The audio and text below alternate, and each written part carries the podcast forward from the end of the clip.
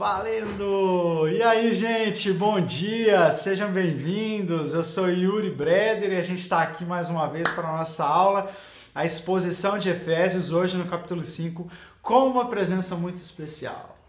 Bom dia, pessoal, Deus abençoe a sua vida. Essa é a Carol, é a minha esposa. Como eu prometi para vocês, a gente é, já estava pensando em ministrar essa aula juntos, porque a minha esposa, ela é a minha teóloga preferida, né? Gente, então... só exagero, tá? Tô aqui para tentar contribuir com alguma coisa, abençoar a sua vida e espero que seja realmente muito bom, né? Não, vai ser com certeza. a minha esposa é sim a minha, a minha teóloga preferida, porque é, desde quando a gente se conheceu e a gente se apaixonou, é, isso foi um fator que foi assim, uma confirmação de Deus, o quanto que a, assim, a gente se identifica né, nas nossas experiências com Deus e eu sempre aprendi muito com ela, então eu quero dar essa oportunidade para vocês também aprenderem com a minha esposa, com a Carol. Vamos orar? Amém. Senhor Jesus, muito obrigado, Pai, por essa manhã. Nós queremos, em primeiro lugar, acalmar o nosso coração para poder ouvir a tua voz. Que o teu espírito vá além da nossa capacidade humana e alcance os corações dos teus filhos e filhas amados espalhados por todo o Brasil, trazendo luz, trazendo conscientização, trazendo talvez é, consciência de pecado, tra trazendo uma palavra de esperança, essa é a nossa expectativa para essa manhã, Deus, ouvir a tua voz, que é a voz mais linda do mundo. Oramos em nome de Jesus. Amém. Amém. Amém. Amor, fala um pouquinho de você, de onde você veio, onde você nasceu, como a gente se conheceu. Eu sou do Rio de Janeiro, nasci em Nova Iguaçu, cresci na capital, Jacarepaguá, Tijuca. E é, tive convicção do meu chamado ministerial aos 16 anos de idade. Eu tive uma experiência muito forte com o Espírito Santo. E a partir daquele momento ali, eu comecei a me envolver muito com atividades ministeriais relacionadas a missões, a servir realmente na igreja local, na época com os adolescentes, depois com os jovens. Me converti na igreja metodista né, ali em Jacarepaguá, no Rio de Janeiro. E conheci o Yuri um tempo depois numa missão. A gente, eu, eu fui pro seminário após a faculdade, então com 23 anos de idade, eu fui lá pro CTMDT, Centro de Treinamento Ministerial Diante do Trono, em Belo Horizonte, Minas Gerais. E aí, lá, nós recebemos o desafio de passar um mês em Angola, trabalhando numa tribo é, é, de certa forma isolada, né? Da, é, é longe, afastada da, da, dos centros urbanos e nessa missão no aeroporto indo para lá, indo para Luanda, o Yuri estava como parte da equipe. Ele saiu de Campo Grande, foi é, é, é, participar dessa missão. Você vê, gente, quando você diz sim para Jesus, quando você participa assim, de viagem missionária, quando você se dedica ao ministério, o Senhor cuida de todas as coisas. Lá estava a prometida. A gente se conheceu nessa viagem, né, amor? Verdade. E aí, lá em Angola, a gente é, é, nasceu a nossa amizade, tá, gente? A amizade. E aí, depois, é, o Yuri também foi é, fazer parte do, do grupo de alunos, né, desse seminário onde eu já estudava. Então ele foi meu calouro lá no seminário.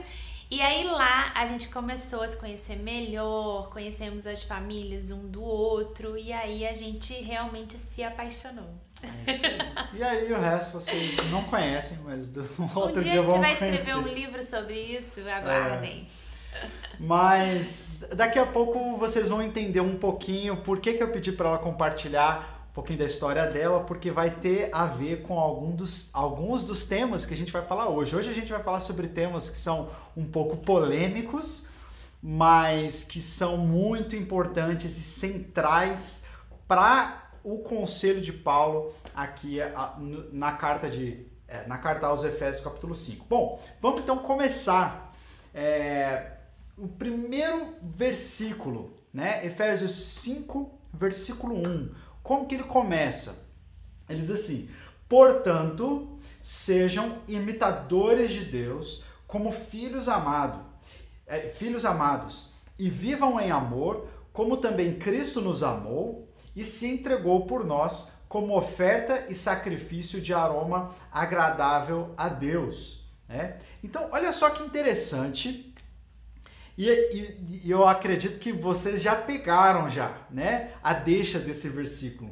Eu coloquei em vermelho ali a primeira palavra, portanto, né? E por que, que eu fiz isso? Você que está acompanhando desde a primeira aula já aprendeu que toda vez que um texto começa com esse tipo de palavra, né? O portanto, entretanto, logo, isso quer dizer que o assunto não está começando aí, que ele está concluindo um outro assunto. Então, apesar da gente estar começando o capítulo 5, Paulo está concluindo o pensamento ainda do capítulo 4. Então fica melhor quando a gente pega o final, versículo 32 do capítulo 4 e lê ele em conjunto com o capítulo 5, versículos 1 e 2. E aí fica mais ou menos assim. Livrem-se, pegando o, o, finalzinho do 4, né? Livrem-se de toda amargura, indignação e ira, gritaria e calúnia, bem como de toda maldade Sejam bondosos e compassivos uns para com os outros, perdoando-se mutuamente, assim como Deus perdoou vocês em Cristo. Portanto, sejam imitadores de Deus como filhos amados e vivam em amor, como também Cristo nos amou e se entregou por nós como oferta e sacrifício de aroma agradável a Deus. Então, o que a gente percebe aqui é que existe uma, uma um fluxo natural de ideias. Paulo está falando sobre a maneira como nós nos relacionamos uns com os outros. Uhum. Que a gente não deve se relacionar na base da gritaria, na base da ignorância, né? na base da briga, mas a gente deve agir como Deus age conosco. Ele nos perdoou, então nós também podemos perdoar. Ele nos amou e por isso nós podemos amar uns aos outros.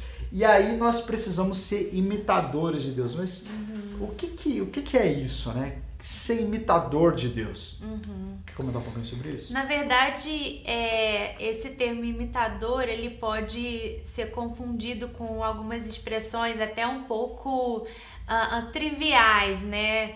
Mas a questão da imitação que Paulo está falando é seguir como exemplo. Então não é imitar como um papagaio imita alguém, mas é seguir como exemplo. Então imitar seria, nesse caso, amar como Deus, perdoar como Cristo, ensina sobre o perdão. É, o amor sacrificial aqui, né, nesse livro de Efésios é muito presente, porque uhum. é, em todos os capítulos, praticamente, ele fala alguma coisa sobre sacrifício, lembra do sacrifício de Jesus e traz esse conceito para os relacionamentos interpessoais. Uhum. Então, o imitar é algo muito profundo, é porque no nosso português, às vezes, ah, alguém, é, fulano imita ciclano e tal, fica algo assim muito superficial. Não, e dá, né? dá a impressão, quando você imita uma outra pessoa, que você é uhum. uma imitação, que você não está sendo autêntico. É. Né?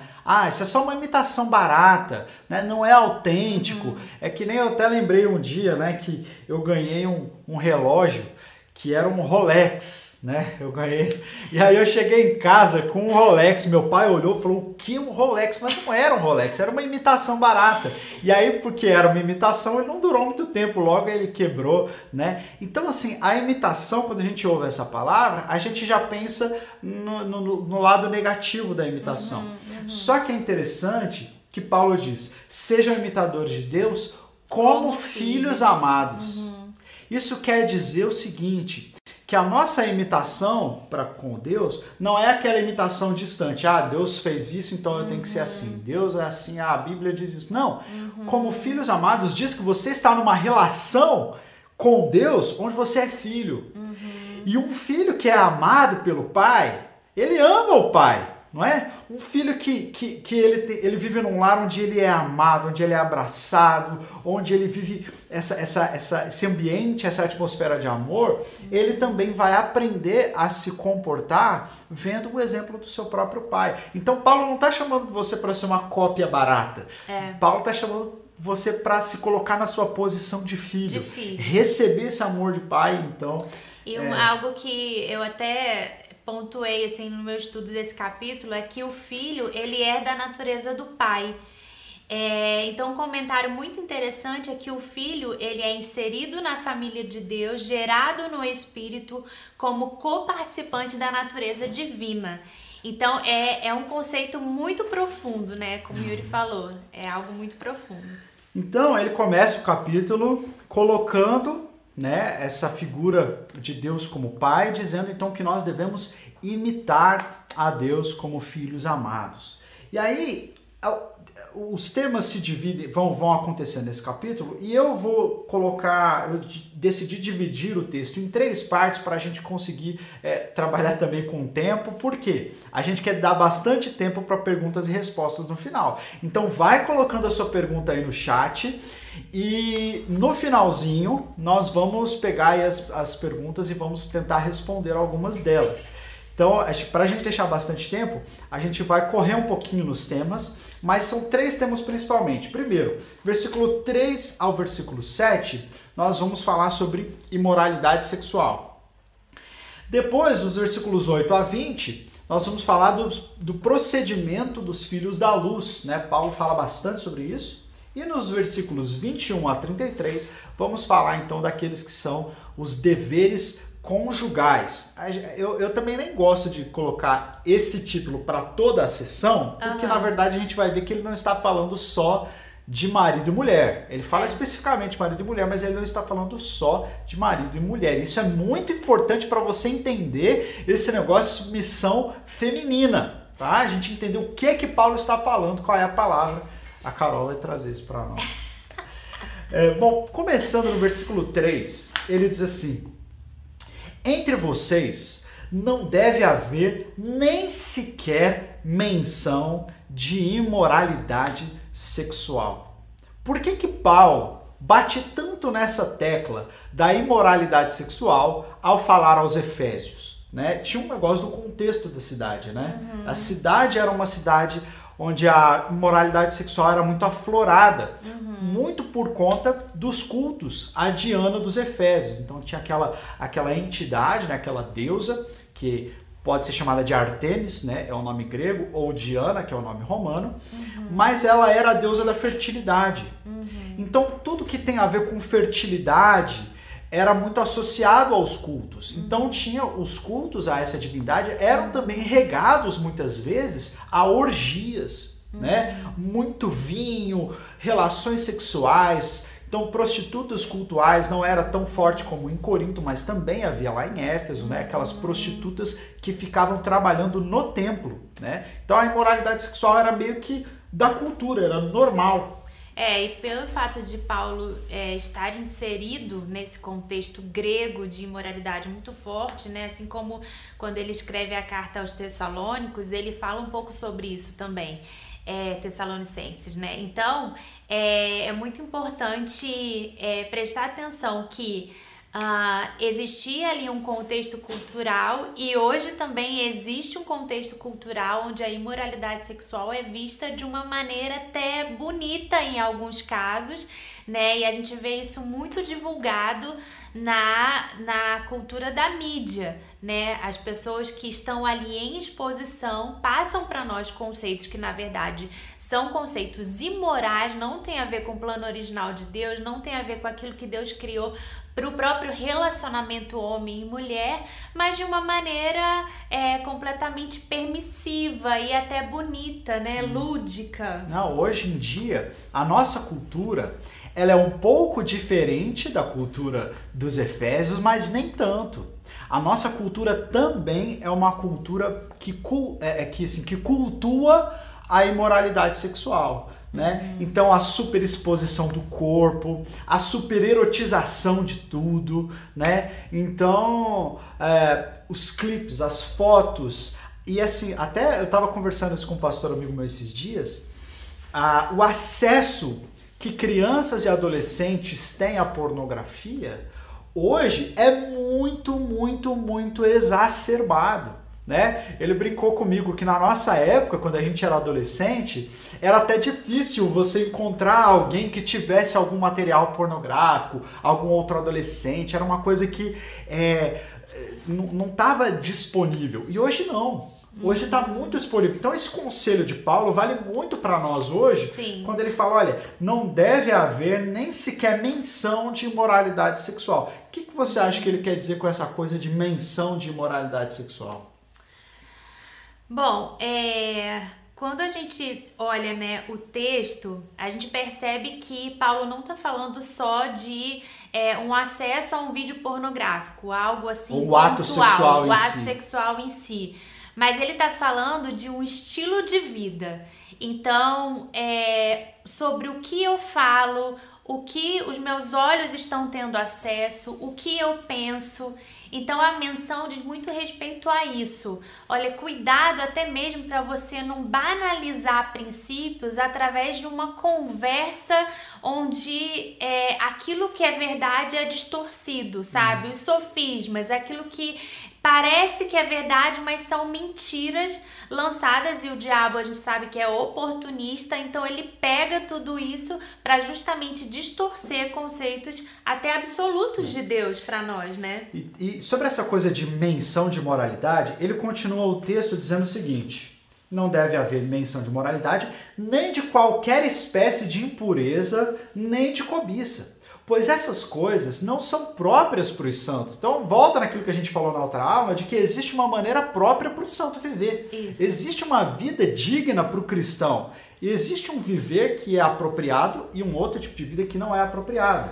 Né? E ele diz: não haja obscenidade, nem conversas tolas, nem gracejos imorais, que são inconvenientes, mas ao invés disso, ação de graças. Então, é, existe uma, uma, um mito de que o impuro é aquela pessoa que vive num estilo de vida de prostituição, que pega todo mundo, que vai com muitas pessoas para cama, e essa pessoa é a impura, né? E aí, se eu não vou para cama com ninguém, eu não sou impuro. Só que a minha linguagem é imoral, as minhas conversas são imorais, as minhas piadas são inconvenientes, né? E aí então tem filme, gente, tem filme que não é filme pornográfico, mas é um filme imoral. Sim. Eu me lembro, eu estava até conversando com a Carol, quando a gente foi para os Estados Unidos um tempo atrás, a gente estava em viagem, e a gente falou assim: ah, vamos no cinema, né? Vamos assistir um filme e tal. Aí a gente entrou no, no, no cinema para assistir, eu acho que a gente deve ter assistido quanto tempo do filme? Há uns 10 minutos. Uns 10 minutos. A gente pagou caro no ingresso e tava lá, vamos assistir e tal, né? E o filme, ele não era um filme pornográfico no sentido de que não apareceu nenhuma cena de nudez. Não apareceu nenhuma mulher, nenhum homem nu, não apareceu relação sexual. Mas o filme era imoral. Sabe aquela linguagem suja? Piada suja, tudo, tudo envolvendo coisas imorais. Aí a gente se sentiu sujo. Eu tava até com vergonha de olhar pra Carol assistindo aquele filme, assim. Aí a gente parou e falou assim: Não vale o nosso tempo. é, não vale o nosso tempo. A gente já perdeu o dinheiro, porque compramos o ingresso, Aham. mas não vamos perder o tempo. Então vamos sair fora. Aí a gente levantou e foi embora. Entendeu? Então a gente buscou preservar assim a santidade da nossa mente, entendendo que imoralidade muitas vezes está impregnada em coisas que a gente acha que são tranquilas, são de boa. Né? Ah, é um seriado, é um filme, é uma conversa, é uma amizade, né? um relacionamento com uma pessoa que só fala de coisa suja, só faz menção às pessoas e ao corpo delas, né? a sexo. Che- Chega um momento que você fala assim, cara, isso não é apropriado para mim. É imoral, é isso que Paulo está dizendo aqui. Então a gente não deve participar da imoralidade, né? Mas a gente deve tomar cuidado, porque às vezes a gente não discerne, e a gente vai falar muito sobre isso, a gente não está discernindo, a gente não está percebendo que algumas coisas são realmente imorais. É, e lembrando também que é, muitas vezes a gente olha para essa expressão, né, imoralidade sexual e pensa assim, não, mas eu não tô assistindo um filme onde tem é, lesbianismo, né, ou homossexualidade no sentido de homem com homem, etc e tal. Só que, queridos, é muito importante entender que moralidade abrange muito mais do que a homossexualidade em si, né? É todo uma é, é uma questão que envolve tudo aquilo que de fato não é moral biblicamente, não é apresentado biblicamente como saudável, como aquilo que Deus criou. Hum. Então, até mesmo o heterossexual, ele pode ter uma mente imoral hum. se ele não tá com a mente cativa ao Senhor, se ele não tá. Paulo vai falar mais para frente sobre nos encher do Espírito Santo. Então, se isso não faz parte do meu estilo de vida, né, abrindo um parênteses, algo que eu fico muito atenta quando eu tô assistindo alguma coisa na televisão, uma série, é, poxa, Espírito Santo, isso convém sabe? Esse tipo de linguagem, esse tipo de cena é algo que só eu posso passar aqui no controle. Será tá que Jesus estivesse aqui, ele assistiria isso comigo tranquilamente, né? Então é importante é, é, a gente se atentar para isso. Não é um discurso lá, não. É que eu lembro, né, que a minha avó falava que televisão é pecado. Não, não é algo nesse sentido, sabe? Só. Mas de fato, aquilo que sai, a gente tá falando muito de TV, série, filme, até porque é, isso tem sido sido, esse conteúdo tem sido muito consumido nesse tempo de quarentena. É, mas não só telas, tudo, né? Conteúdo é, é, que vem de YouTube e plataformas digitais e até mesmo, enfim, né? Uhum. Lugares onde você frequenta. Uhum. Então, isso é muito importante. E do ponto de vista feminino também. É, eu lembro de conversar com meninas que têm lutas, né? Que tinham lutas nessa área sexual, de imoralidade sexual, e que me confidenciaram que é, sempre acharam que era algo é, é, relacionado ao homem. A, a impureza, né? A impureza. O homem é vulnerável né, a ter impureza, a cair nesse pecado. Então, para mim não tinha problema nenhum acessar um site um pouco mais picante com alguns conteúdos ou assistir uma série assim assado. E infelizmente algumas dessas irmãs é, é, foram atraídas ao mundo do lesbianismo e até mesmo da masturbação, é. do vício, né? É, e a gente fala essa coisa da homossexualidade porque, obviamente, né, nós falamos a partir da Bíblia, nós temos essa posição, mas é porque existe um estigma sobre o pecado é, que a Bíblia trata né, da, da, da impureza sexual como se fosse só o pecado do outro e não o meu. Então, por exemplo, eu tenho, eu tenho amigos e caminho com pessoas que estão realmente buscando ter uma vida santa. E algumas delas têm até desafios nessa área da homossexualidade. Mas eles têm uma vida mais pura do que vários héteros que acham que por serem héteros, ah, não tem problema. Entendeu? Não. Tem, tem, tem, tem muito casado que acha que a masturbação ou que acha que a imoralidade sexual é um problema dos solteiros. Ah, eu casei, agora eu não vou mais ter problema com isso. Não, tem casado que é muito mais impuro e imoral do que solteiros. Né? Então a gente tem que tomar cuidado com esse estigma que a gente coloca Sim. sobre alguns grupos ou algumas pessoas, porque na verdade a pureza sexual fala sobre a gente viver debaixo de um padrão que a Bíblia coloca para nós e que Deus estabeleceu para nós, uhum. né? E que alguns de nós vão ter alguns desafios que vão ser diferentes dos outros desafios. Tem homens que têm alguns desafios diferentes dos desafios das mulheres, é, mas que isso está de uma certa forma nos cercando a todos e a gente precisa ter esse cuidado. Bom, é, ele continua dizendo: porque vocês podem estar certos disso. Nenhum imoral, impuro, ganancioso, que é idólatra, tem herança no reino de Cristo e de Deus.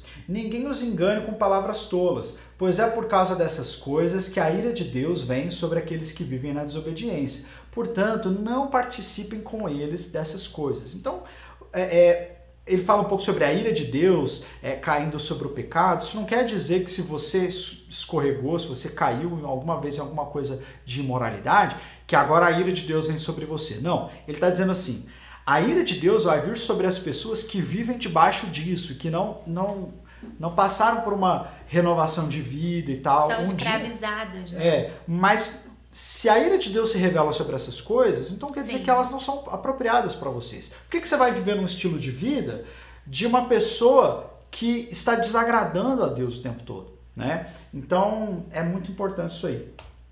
Vamos continuar agora para o versículo, a partir do versículo 8 ao 20. Essa é a segunda porção. Ele fala sobre o procedimento dos filhos da luz. Né? Então ele evolui esse pensamento dizendo: olha, por que, que você não deve se juntar a pessoas que falam assim, que vivem assim? Você é um filho da luz, né? você nasceu de novo. Ele diz: porque outrora vocês eram trevas, mas agora vocês são luz no Senhor. Então tem uma, uma dualidade. Vivam como filhos da luz, pois o fruto da luz consiste em toda bondade, justiça e verdade. Aprendam a discernir o que é agradável ao Senhor. Então, note essa palavra, aprenda a discernir. Isso quer dizer que o discernimento daquilo que é agradável ou não ao Senhor, ele muitas vezes não é imediato para nós. A gente não percebe de cara. A gente precisa aprender. Então eu me lembro, eu vou falar de um seriado aqui especificamente, existem vários outros que eu posso usar, mas foi uma experiência minha. É, todo mundo falava de Game of Thrones, né? No GOT, Game of Thrones, Game of Thrones. E assim, sinceramente, irmãos, eu quando tentei assistir o seriado, eu não consegui. Porque é, a imoralidade era tão grande, né? As conversas, o ambiente do seriado é, foi tão imoral que para mim, de cara, eu falei assim, puxa, isso não, isso não agrada a Deus. Mas tem outras coisas que às vezes podem ser tão imorais quanto e eu não percebo. Entendeu? E é, então aprender a discernir é algo que a gente precisa. Às vezes não é rápido. Por isso que a gente precisa ouvir pessoas mais velhas. Sim. Por isso que a gente precisa estar na palavra, porque a palavra vai nos amadurecendo para a gente entender algumas coisas que a gente Putz, cara, eu assisti isso a vida toda. Eu cantei tal música a vida toda, né? E achava que não tinha nada a ver. Eu lembro de uma música de pagode que fez muito sucesso no Brasil, que a gente sempre usou essa música, né? Coitado do compositor.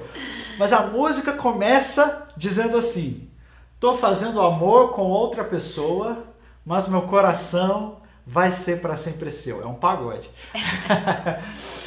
mas e aí as pessoas vão cantando, vão declarando isso e não se dão conta de que eles que essa música está descrevendo um adultério. Uhum.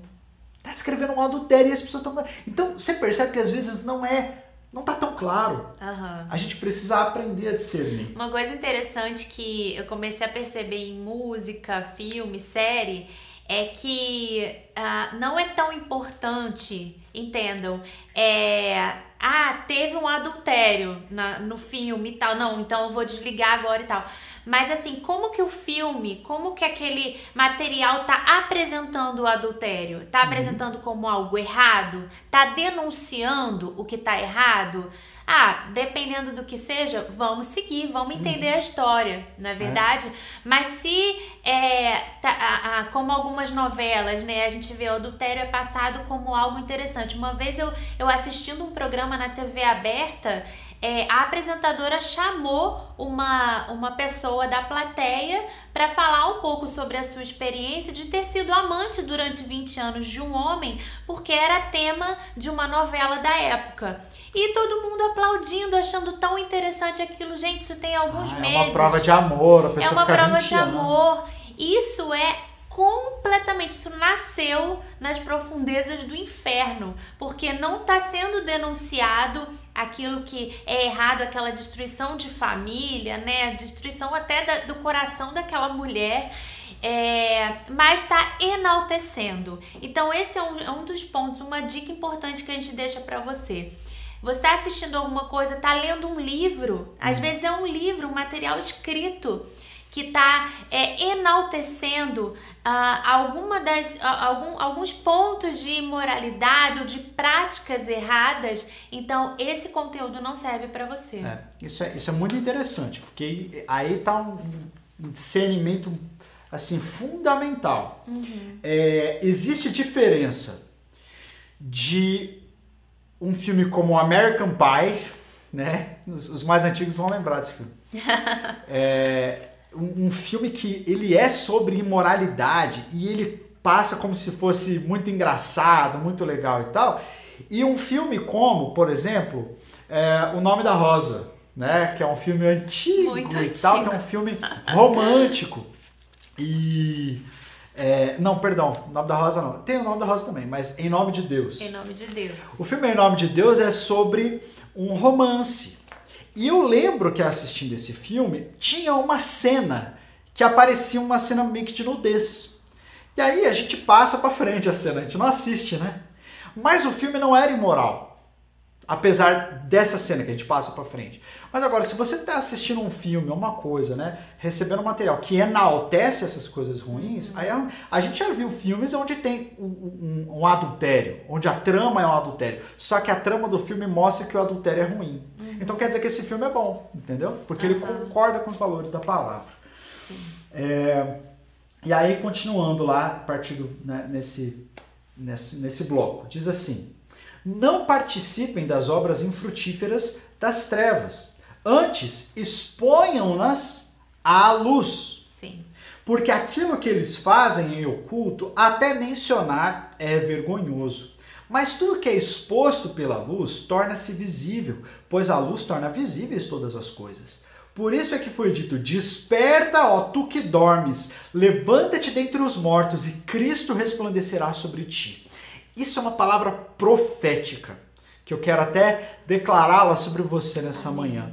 Desperta, ó tu que dormes. Amém. Se você está envolvido em alguma coisa que está desagradando a Deus, que a luz comece a brilhar agora no seu coração e o Espírito Santo comece a trazer isso à tona. Desperta, ó tu que dormes, que está participando de obras infrutíferas.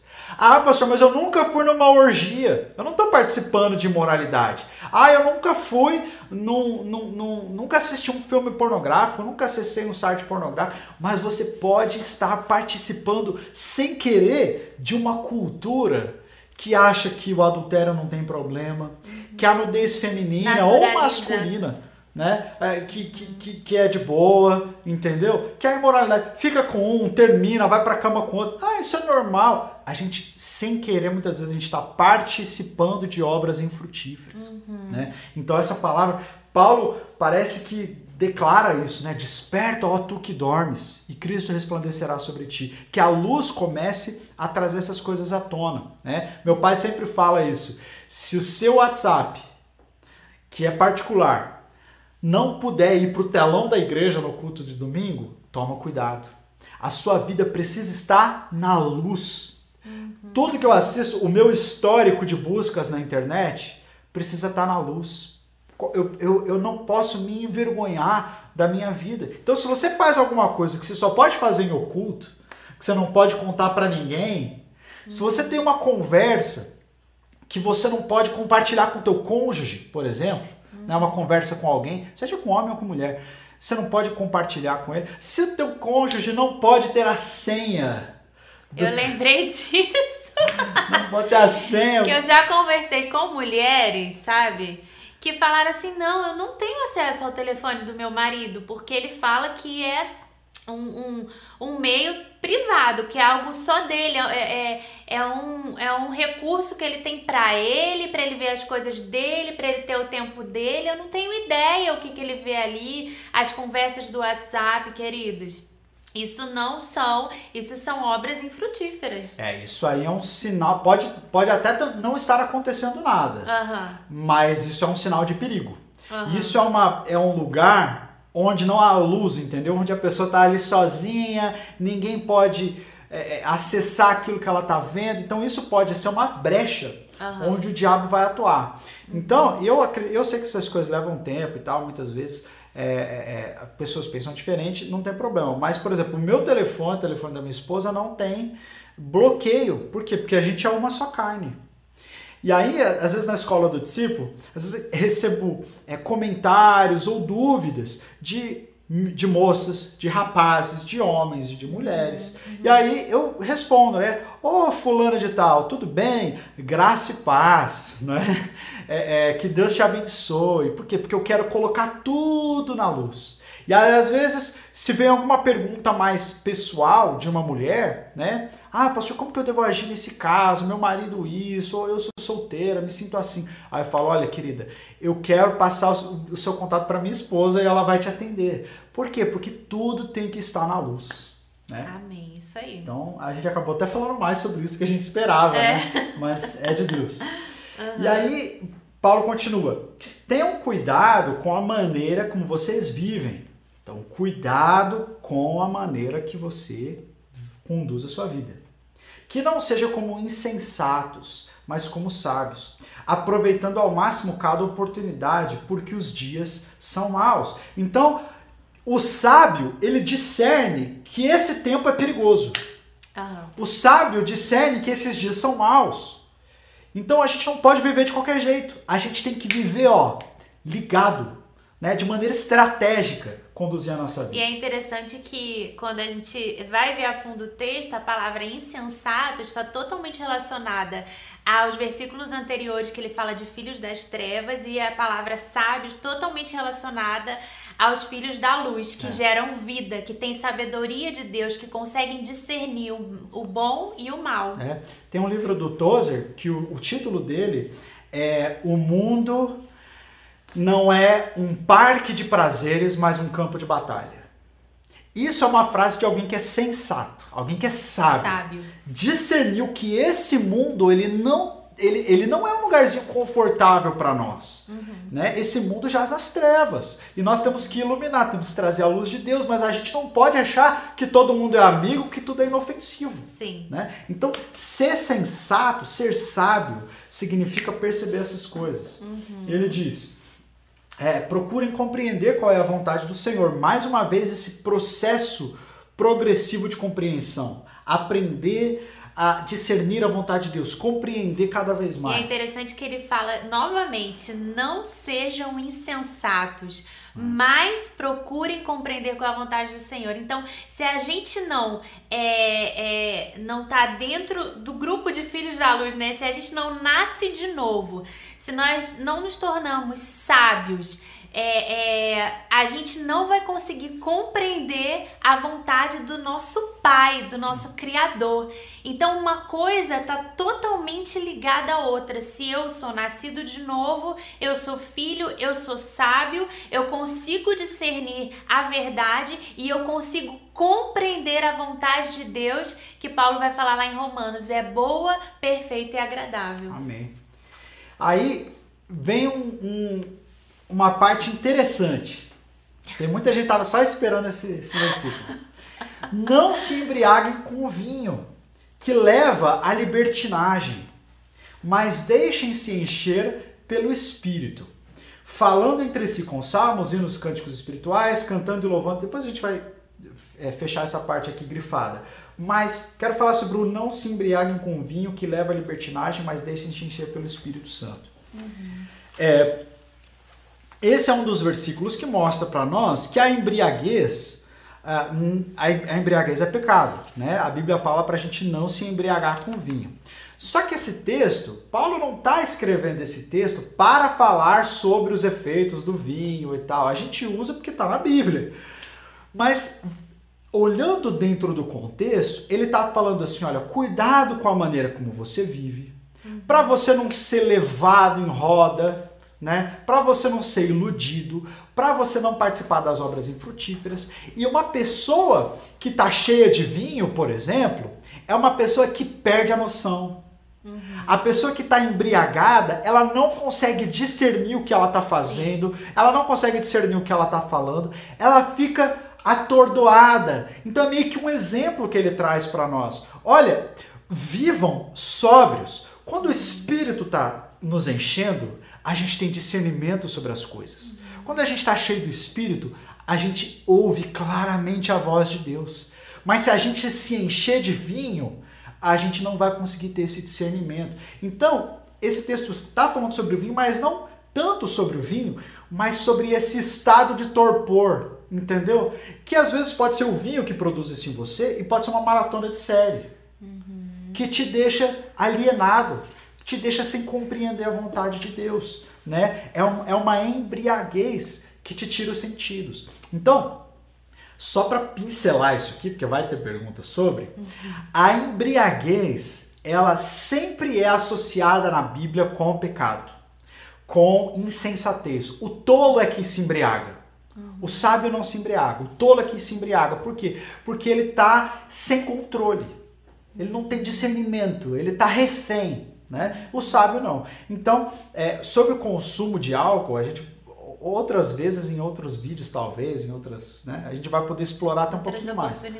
Mas, mas aqui o, o vinho está nesse contexto de atenção, uhum. de percepção, de pensamento crítico, né? Já viu uma pessoa bêbada que começa a falar um monte de besteira aí os outros falam assim, hum, você tá viajando, né? Paulo não quer que a gente viva assim. Uhum. E aí ele diz, em vez de você se embriagar com vinho, que também era muito comum em Éfeso por conta daqueles cultos, Sim.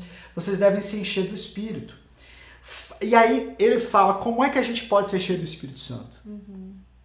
Falando entre si, entre nós, com salmos, hinos e cânticos espirituais. Ou seja, a gente não deve usar a palavra torpe, a gente não deve fazer menção de coisas imorais, mas quando a gente falar um com o outro, a gente deve falar só palavras boas, aceitáveis, entendeu? Palavras louváveis, hinos e cânticos espirituais, cantando e louvando de coração ao Senhor. Então, para você ser cheio do Espírito Santo, você tem que trocar a linguagem que você usa para falar com as pessoas.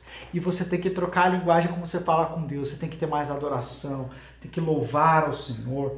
E você tem que ser grato, né? Dando graças constantemente a Deus Pai por todas as coisas, em nome do Senhor essa, Jesus Cristo. Essa, essa verdade também nos livra muito da murmuração, né? Uhum. É, a gente, é, algumas vezes em meio a cansaço, é, a gente tem duas filhas pequenas lá em casa, então muitas vezes é desgastante, é cansativo. E eu posso me pegar num dia muito cansada, murmurando ou sendo tentada a murmurar, a ver de uma forma muito negativa todas as coisas, mas aí eu lembro do conselho de Paulo, o que, que a palavra de Deus infalível me orienta, uhum. né? Que eu preciso caminhar em ações de graça, eu preciso sair da minha boca louvores, ações de graça. E é interessante que a nossa filhinha de 4 anos, ela nos observa muito e muitas vezes eu paro e falo, filha, mamãe precisa orar agora. Vamos, você quer ficar aqui com a mamãe? Quando eu vejo ela também tá repetindo aquilo que eu tô falando. Então, para você que é mãe, que tá até nos na hora de orar, até na hora de orar, Clara quando vai orar ela fala: "Senhor". Por quê? Porque ouviu a mãe dela falando assim, ela entendeu? fala aleluia. Mas você que é mãe, que é pai, que está nos assistindo, é... posso compartilhar um testemunho muito rapidinho sobre isso? Por favor. É... Gente, Não. olha que incrível, né?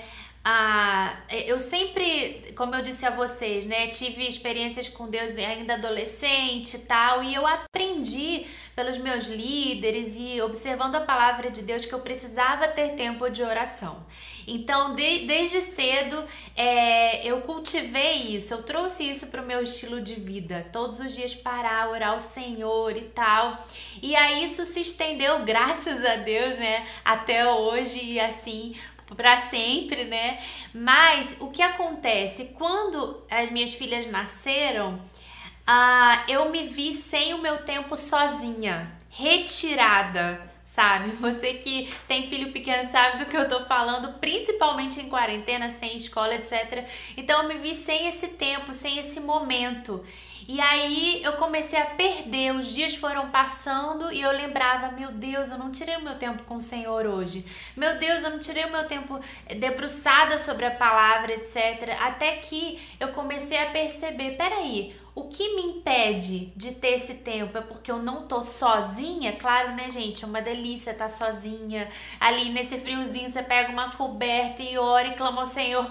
Mas eu falei, peraí, isso não vai me impedir. Então sempre tem um momento do dia que ali na sala a gente tem uma bebezinha que tá começando a andar, gente. Então, assim, é um furacãozinho ali na sala com as duas crianças, né? Principalmente a mais velha que já presta atenção em tudo. Uhum. Eu comecei a colocar louvores e orar em voz alta, declarar a palavra de Deus, declarar aquelas verdades das, das músicas que a gente está ouvindo. Então, eu quero te encorajar, mãe, pai, é, principalmente as mães, tá? Um recado de coração para vocês. É, não percam essas oportunidades de estar em devoção, em momento devocional ao Senhor, porque Ele vai derramar sobre você da mesma maneira. Amém. E olha só como que é interessante essa essa essa instrução de Paulo. Cara, dá, dá pra gente ficar o dia inteiro nisso, né? É. É como que você ser sábio, você ser cheio do Espírito, tá? Escute isso, anota isso. Está diretamente ligado ao que você fala, ao que você professa. Eu não sou um teólogo da confissão positiva e tal, aquela coisa toda, mas você não pode escapar disso. Paulo, quando ele está falando de como a gente não pode ser, ele falou de gritaria, lembra? Uhum. Gritaria, calúnia, palavras de baixo calão. E agora, quando ele está falando de ser cheio do Espírito, ele está falando, ó, tudo, é ligado, tudo é ligado à linguagem é, falando entre si com salmos e hinos, uhum. louvando ao Senhor de coração Sim. e sendo grato. Tá tudo relacionado com como você fala. Sim. Então, uma pessoa que murmura o tempo todo, ela não é sábia. Por quê? Porque ela não está discernindo, em primeiro lugar, que Deus cuida dela, que Deus está presente, que Deus está fazendo todas as coisas trabalharem para o seu bem, ainda que você esteja sofrendo. A murmuração é um ato de tolice, porque é um ato de falta de discernimento. Né? E tem gente que fica embriagado pela ira, embriagado pelo problema, embriagado pelas más impressões e aí acaba não se enchendo do espírito porque não fala bem com as outras pessoas, não cuida daquilo que professa. Então aquilo que você fala, a sua língua, aquilo que você declara, tem um poder espiritual sobre aquilo que você vive. Sim. Né? Uhum. Então isso é, é muito importante. E lembrando de uma coisa do, da porção anterior, de versículos sobre moralidade sexual, porque quando a gente fala assim, os, os crentes têm aí vão para o outro extremo, né? Sim. Falou de sexo, não, não, não, não pode falar de sexo, não pode nem ter menção de moralidade sexual. Não é isso que Paulo está falando. O sexo em si não é imoralidade. O sexo não é imoralidade sexual. Ele fala que a gente não deve é, fazer menção e nem ter gracejo imoral, piadinha Anedota. Anedota é bom, ninguém sabe nem o que é anedota. Mas é uma piadinha, brincadeira um com o outro, sabe? Falando de parte do corpo um do outro. Ah, fulano isso, ah, fulano é assim, ah, não sei o que. Não, isso é, isso é inconveniente. Aí fala assim, mas ao invés disso, que vocês falem com ações de graça. Que, como que a gente fala do sexo com ações de graça? Bom, para resumir, eu quero, por exemplo, que a minha filha a minha filha ela vai ouvir sobre sexo, ela vai ouvir sobre essa bênção de Deus. Só que ela vai ouvir isso num ambiente onde a gente exalta este presente de Deus à posição que ele tem. O sexo é uma bênção. Então eu não quero que a minha filha cresça num ambiente onde o sexo é engraçado, é, é, é, é de tirar sarro, né? é sujo. Não, a gente tem que falar disso com ações de graça. Então esse é o equilíbrio, uhum, né? Uhum. E agora, entrando na última parte do texto, que eu sei que vários também estavam esperando este, este versículo, né, essa parte, mas nós vamos entrar nos, na parte de deveres conjugais, versículo 21 a 23. Uhum.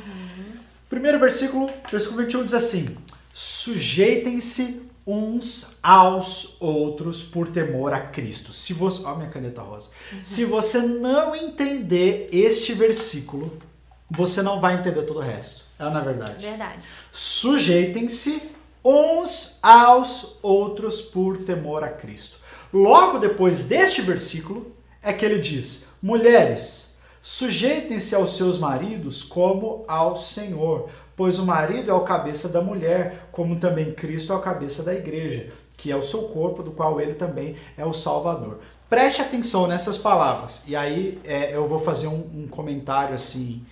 É, uma percepção particular, tá bom? Sujeitem-se uns aos outros. A palavra é sujeição. Mulheres, sujeitem-se aos seus maridos. A palavra é sujeição. Eu gosto da NVI nesse ponto, porque a NVI coloca essas duas palavras iguais. Porque traduções mais antigas ou outras traduções mudam a palavra e fazem parecer que é uma coisa diferente. Uhum. Fala assim: sujeitem-se uns aos outros, e aí na hora de falar da mulher e do marido, fala submetam-se ao seu marido. Parece que a submissão é uma escravidão, é um negócio, é diferente de sujeição. Não, é exatamente a mesma palavra. No grego é a mesma palavra. Sujeitar uns aos outros, aí depois ele continua. Do mesmo jeito que nós devemos sujeitar uns aos outros, as mulheres devem se sujeitar ao seu marido, devem respeitar o seu marido, né? Uhum. E aí depois ele continua dizendo tudo o resto. Então, uhum. é, muitas mulheres podem dizer assim: eu não vou me submeter ao meu marido.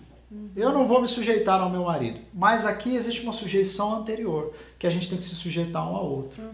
Então, aqui estão duas pessoas. Independente se a gente é marido e mulher, se a gente é irmão em Cristo, eu tenho que me sujeitar a ela e ela tem que se sujeitar a mim. É uma sujeição mútua. Uhum. Entendeu? Não é a briga para ver quem está acima do outro, não. É um se sujeitando ao outro. Quando a gente entende isso, fica mais fácil entender a questão das mulheres, porque o texto começa dizendo que todo, não é só as mulheres, todo mundo tem que se sujeitar. Por é amor. É verdade. E e é muito interessante perceber, né? A, a, vocês têm acompanhado as aulas, a gente vê que o livro de Efésios é muito rico em orientações acerca de relacionamentos. Então, aqui no capítulo, capítulo 5, a gente vai perceber que ele está falando de relacionamentos, né? Como o Yuri já mencionou, e aí ele entra na, na parte do relacionamento conjugal. Então, é, a questão da sujeição feminina ou da submissão feminina em algumas traduções, na verdade, é, quando Paulo é, é menciona isso, ele está usando uma expressão um pouco parecida com outras expressões que ele usa em outras cartas, que onde ele fala sobre liderança, sobre autoridade até governamental. Então, o que ele está falando é assim, mulheres é, respeitem os seus maridos, se coloquem diante deles com uma postura, entendendo que ali está uma liderança estabelecida. Hum. Então é muito importante entender isso, porque às vezes, quando a gente ouve, principalmente né, as traduções que trabalham a palavra submissão, é, parece subserviência, parece aquela escravidão, mulher, é uma escravidão, aquela mulher que é menos importante, quando a mulher tem um papel fundamental e não tem nada a ver com abrir mão da sua personalidade, muito menos da sua identidade. Uhum. Então, é, para começar essa parte, é importante entender isso. É. Existe o conceito de respeito, de estar diante de uma liderança, de uma autoridade estabelecida por Deus. Então, isso é, isso é muito engraçado, né? A gente ouve a submissão feminina, você já imagina se o cara entrando em casa e a mulher com a pantufa, né? Ah. Vindo atrás dele, assim, colocando chinelo no pé dele. E ele falando, eu quero isso, não gosto disso, isso aqui, sendo grosso, né? E aí, é, essa relação de sujeição dentro do casamento, ela é especial. Nós falamos que nós devemos nos sujeitar uns aos outros, uhum. mas nós somos casados. Uhum. Então, a Carol, ela se sujeita às outras pessoas, mas dentro do nosso lar, a gente tem essa relação especial um com o outro, uhum. né?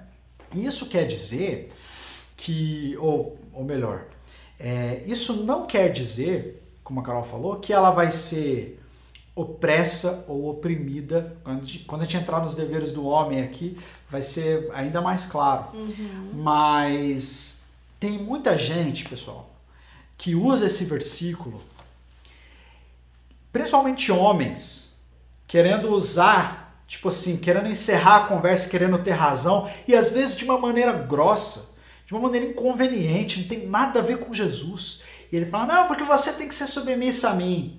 Cara, é isso aí, que a palavra diz.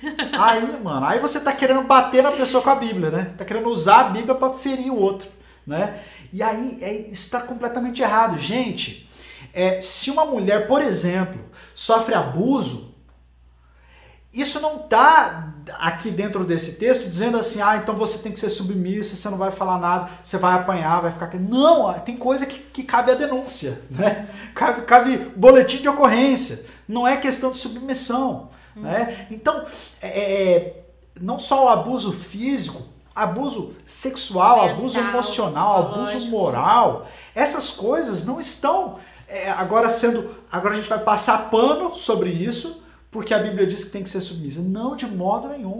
A gente está falando dessa relação de respeito mútuo, mas que, que tem também uma contrapartida. Porque é, é, o texto diz assim: sujeitem-se aos seus maridos como ao, ao Senhor. Senhor. Entendeu? Entendendo que Deus, é, como a Carol falou, né? Colocou dentro da figura da família o homem como uma liderança. E já que ele entrou é, nesse assunto, né? A gente entrou nesse assunto de relacionamento é, e até mesmo abusivo ou destrutivo. É importante pontuar algumas coisas. Aqui, como a gente já, já falou, mas eu quero relembrar você. Paulo está falando de relacionamentos e ele chega nos deveres conjugais. Então, ele vai tratar de instruções aqui para que o casamento seja um casamento funcional, para que haja é, não um estabelecimento de papéis de uma forma determinante ou muito taxativa, sabe? Mas assim, queridos, olha, o panorama, né, a, sob a perspectiva do Senhor é assim, respeitem, existem é, é, critérios, até eu lembro de estar estudando um pouco sobre esse texto, eu lembro de um pregador falando assim: olha, quando você for é, discutir algo com o seu cônjuge, cuidado com as palavras ou com a gritaria, etc. Então, tudo isso está dentro dessa realidade, dessa verdade que ele está falando aqui. O que acontece algumas vezes é justamente isso: é, usa-se é um versículo isolado sobre, principalmente sobre submissão, até mesmo sobre sujei sujeição feminina. E aí eu já encontrei mulheres em relacionamentos de casamento, não digo nem de namoro, porque quando é de namoro eu chego e falo que tem que terminar mesmo. Tem que terminar. Né? Mas Se hoje de seu, casamento. seu namorado bate na mesa, a próxima pode ser você. Então sai fora. Mas mulheres que estão em, em relacionamento de, dentro de casamentos é, onde o relacionamento é abusivo, como ele disse, físico, fisicamente, às vezes no psicológico, emocionalmente, é, mulheres que são extremamente manipuladas, etc., ameaçadas. E, e, e, demoram muito para pedir ajuda. Então, quero. Se você conhece alguém vivendo isso, ou se você vive isso, peça ajuda, abra com alguém o que está acontecendo e até mesmo denuncie se for o caso, em nome de Jesus, né? É. E o versículo não tem uma instrução só para a mulher, tem também para o marido. Lembrando que a esposa se sujeita ao seu marido, não é que todas as mulheres têm que se sujeitar a qualquer homem, né? Tá falando do marido. E diz assim: marido, amem as suas mulheres, assim como Cristo amou a igreja. Isso aí, gente, é de uma grandeza tão grande que é, é, é, é muito importante. O, muitas vezes homens se interessam mais sobre o versículo que fala sobre como a mulher tem que ser do que pelo versículo que fala como que eles têm que ser. Na verdade, vários versículos, muito mais versículos falam acerca do homem, das atribuições do homem do que da mulher, né? Exatamente. Aí não, eu não quero ouvir o que, que a Bíblia fala sobre como que eu... Não, mas eu, eu tenho que estar interessado em como eu tenho que agir. O outro é o outro, né? E a Bíblia diz que a gente tem que amar as mulheres como Cristo amou a igreja. E sabe como é que Cristo ama a igreja? Cristo se entrega por ela. Cristo se encarnou. Cristo foi obediente. Cristo se sujeitou. É isso mesmo, a palavra sujeição. Isso é, ainda bem que eu lembrei disso. A palavra sujeição que fala sujeitem-se uns aos outros e a esposa deve se sujeitar ao marido é a mesma palavra usada lá em Lucas, capítulo 2, para descrever a postura de Jesus para Maria e José, que Jesus sujeitou-se a eles. Uhum. Peraí, mas Jesus não é Deus, não criou Maria e José? Sim, mas mesmo assim ele se sujeitou a eles. Como então, filho. olha essa postura de Jesus. Uhum. Né? Jesus ama, Jesus liberta, Jesus abraça, Jesus tem palavras de bênção, Jesus nos coloca para cima, Jesus nos restaura. Esse é o papel do marido em casa. Não é cobrar que sua mulher se sujeite a você. É o teu papel declarar bênção sobre ela, exaltá-la, abençoá-la. Entendeu? Então é muito, é, é, muito lindo esse papel que o homem tem, essa vocação que ele tem.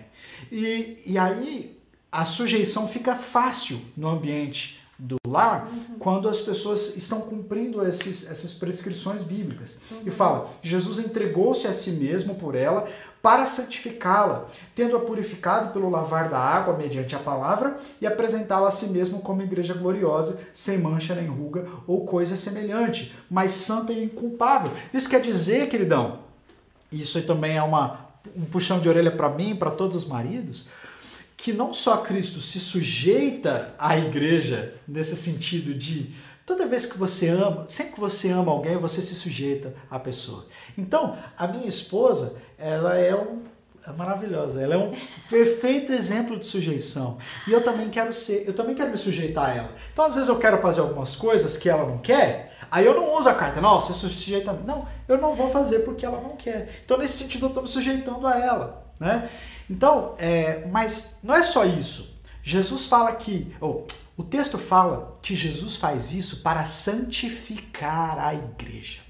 Isso significa que é papel do homem buscar santificar a sua esposa, não no sentido que eu vou perdoar os pecados da minha esposa, mas eu tenho que ser aquele que provê um ambiente onde ela conhece mais a Deus. Eu tenho que prover o ambiente espiritual do meu lar. Eu tenho que prover um ambiente onde as pessoas estão se aproximando de Deus no meu lar. É, é, é aquela função né, que a gente fala que o homem é o sacerdote do lar. Nesse sentido, a gente precisa amar e santificar nossa família. Né? Então, se desde o namoro, você, menina, é quem tem que santificar o seu namorado, no sentido de que é você quem busca a Deus, é você quem lê a Bíblia. Quando vocês estão namorando e a mão começa a descer, é você que tem que tirar a mão dele. É só você que está preocupado com a santidade, cuidado. A santificação é, deve ser uma preocupação constante dos maridos, dos homens que querem constituir família. Tá bom? Então, isso é importante. É, a gente está acabando nosso tempo aqui. Vambora, né? Tá bom. É, mas a gente vai responder perguntas. Não, então... e lembrando, gente, que nós somos falhos, né?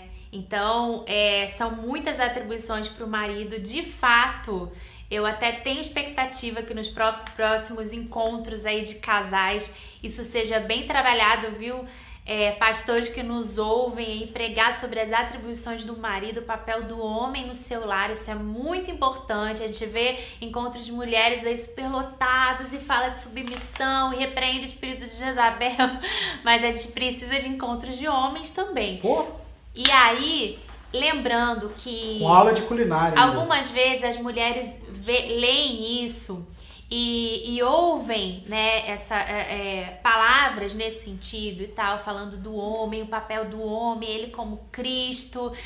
Mas é importante que você, mulher, tenha um relacionamento solidificado com o Senhor porque as nossas expectativas precisam estar no Senhor. Quem sustenta, né, a base do casamento, apesar do homem ser estar numa posição de liderança, a base é o Senhor, é o Espírito Santo. E assim, quando existir uma falha da parte dele ou da parte da mulher, nós vamos correr para o Senhor e estar diante de Deus para que ele nos capacite, para que ele nos renove, para que ele traga perdão. Por isso que o perdão é fundamental no relacionamento conjugal.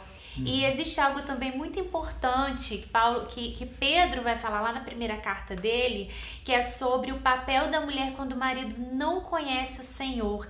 Então ele vai falar um pouquinho também de sujeição, vai falar sobre é, a vida de oração. Então, só um parênteses para você que tá casada, né, o seu esposo ainda não tem essa, esse discernimento do papel dele, dele ser como Jesus, te amar com amor sacrificial, esteja em postura de oração sabe? Se derrame diante do Senhor. O Senhor é o seu refúgio, o seu alicerce. E, e lê lá 1 Pedro para você ser mais instruída e mais encorajada, porque o Senhor vai alcançar toda a sua família, em nome Amém. de Jesus. Ela é demais, né, gente? Eu falo para vocês.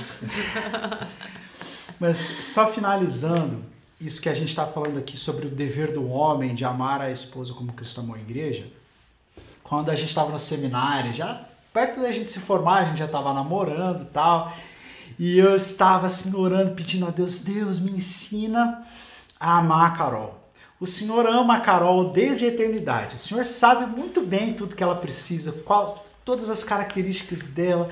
Deus me ensina, porque eu quero aprender a amar a Carol como o Senhor a ama. E todo romântico, né? E aí eu cheguei pra Carol assim, eu falei, cara, ela vai amar se eu falar isso pra ela. aí eu falei pra ela, falei assim, sabe, é, eu tenho orado, pedido a Deus que eu só quero te tratar como Jesus te trata. Eu quero te amar como Jesus te ama eu nunca vou ser duro com você, porque Jesus nunca vai ser duro com você, nunca, né? Então eu quero só te tratar assim e tal, e tal, e tal, é todo romântico. Aí ela respondeu assim pra mim, você lembra disso? Aí ela respondeu assim, tá bom, amor, mas Jesus também me fala quando eu tô errada. Jesus também me repreende quando eu preciso de repreensão. Então, quando, se, você quer, se você quiser me amar como Cristo me ama, então você também vai precisar fazer isso. Não é só uma coisa romântica. Né? E quantas vezes, queridos, Deus nos deu a graça da Carol ser usada pelo Espírito Santo para me repreender. E ela foi voz de Deus dentro da nossa casa. E quantas vezes, graças a Deus, eu tive também esse privilégio de ser voz de Deus lá na nossa casa e de dizer assim: não, isso, isso aqui é errado, isso que nós não vamos fazer. Né? Então, é, quando marido e mulher se comprometem a serem como a Bíblia diz, a porta fica aberta não é para o homem ser o Senhor ou para a mulher ser a Senhora. Uhum. A porta fica aberta para Jesus ser o Senhor. É. Né? E aí já não é mais sobre nós, é sobre Ele. Uhum. Amém? Ele termina dizendo: Da mesma forma, maridos devem amar as suas mulheres como aos seus próprios corpos. Quem ama sua mulher, ama a si mesmo. E, no, e, e os últimos versículos dizem: Além do mais, ninguém jamais odiou seu próprio corpo Antes o alimenta e dele cuida, como também Cristo faz com a igreja, pois somos membros do seu corpo. Por essa razão, o homem deixará pai e mãe e se unirá à sua mulher, e os dois se tornarão uma só carne. Este é um mistério profundo. Refirmo, porém, a Cristo e à igreja. Portanto, cada um de vocês também ame a sua mulher como a si mesmo, e a mulher trate o marido com todo respeito. Uhum. Resumiu isso que é um resumo de Efésios 5 para acabar com a polêmica. Vai para o versículo 33. Né? Cada um de vocês ame a sua mulher como a si mesmo e a mulher trate o marido com todo respeito. É, é, é a harmonia do lar. E aí Paulo faz essa, para finalizar, né, faz essa, essa figura interessante do corpo, né? O marido, ninguém faz mal ao seu próprio corpo. Às vezes a gente faz, né? Come coisa que não presta e tal, mas a gente não faz isso conscientemente. Não, eu vou, eu vou, eu vou me ferir, eu vou me machucar e tal. Não. Todo mundo. O normal é a pessoa cuidar do seu corpo. Se a igreja é o corpo de Cristo, é natural que Cristo cuide da igreja. E até ele fala, isso é um mistério grande, porque deixará o homem o seu pai e se unirá à sua mulher. Ele está falando de Jesus que deixou o seu pai, né? E se uniu a nós, né, que somos a sua igreja. Isso é um mistério profundo. Mas que a partir do momento que nós nos casamos, nós somos uma só carne. Então, isso é muito louco. Quando eu cedo à vontade da Carol, eu não estou cedendo à vontade da Carol, mas eu estou cedendo à vontade daquela que é o meu corpo. Eu estou cedendo a mim mesmo. Quando a Carol me trata com respeito, se nós somos uma só carne, ela está tratando a ela com respeito. Nós estamos tratando a nossa família com respeito. Nós estamos nos sujeitando a nós mesmos. Então, se a gente entende que a gente é uma só carne, a gente para com esse negócio de competição, de quem tem que se submeter a quem não, a gente está fazendo o corpo funcionar bem, a gente está fazendo a família funcionar bem. Uhum. Né? Então, é muito legal essa, esse capítulo, né? cheio, de, cheio de nuances, cheio de coisas maravilhosas aí. Nós estamos encerrando esse, essa parte da aula. É, que você possa ser abençoado, que você tenha um dia na presença do Senhor. Que Deus abençoe você. Vamos orar? Você pode Vamos orar, orar para nós? Amém. Pai querido, muito obrigada por esse tempo maravilhoso. Amém. Ah, Deus, porque nós compartilhamos e aprendemos também muito. Amém, muito obrigada, Senhor, pela tua palavra que é viva, que é imutável, que é atemporal, que é infalível, 100% inspirada pelo Senhor. Muito obrigada mesmo, Deus. Obrigada por essa equipe da Escola do Discípulo e especialmente nós agradecemos, Senhor, e abençoamos cada um que tem nos seguido, que tem é, é, escutado as aulas ministradas, se apropriado das tuas verdades, da tua palavra. Nós abençoamos, Senhor, essa igreja espalhada na face da terra. E muito obrigada, Senhor, porque nós somos um no Senhor, nós somos noiva, é, ainda que não sejam da nossa comunidade local, Senhor, que privilégio é Amém. falar o coração de irmãos de diferentes locais, cidades e até países. Amém. Nós te agradecemos muito por esse privilégio em nome de Jesus. Amém. Amém. Amém. Deus abençoe você e boa semana. Deus abençoe.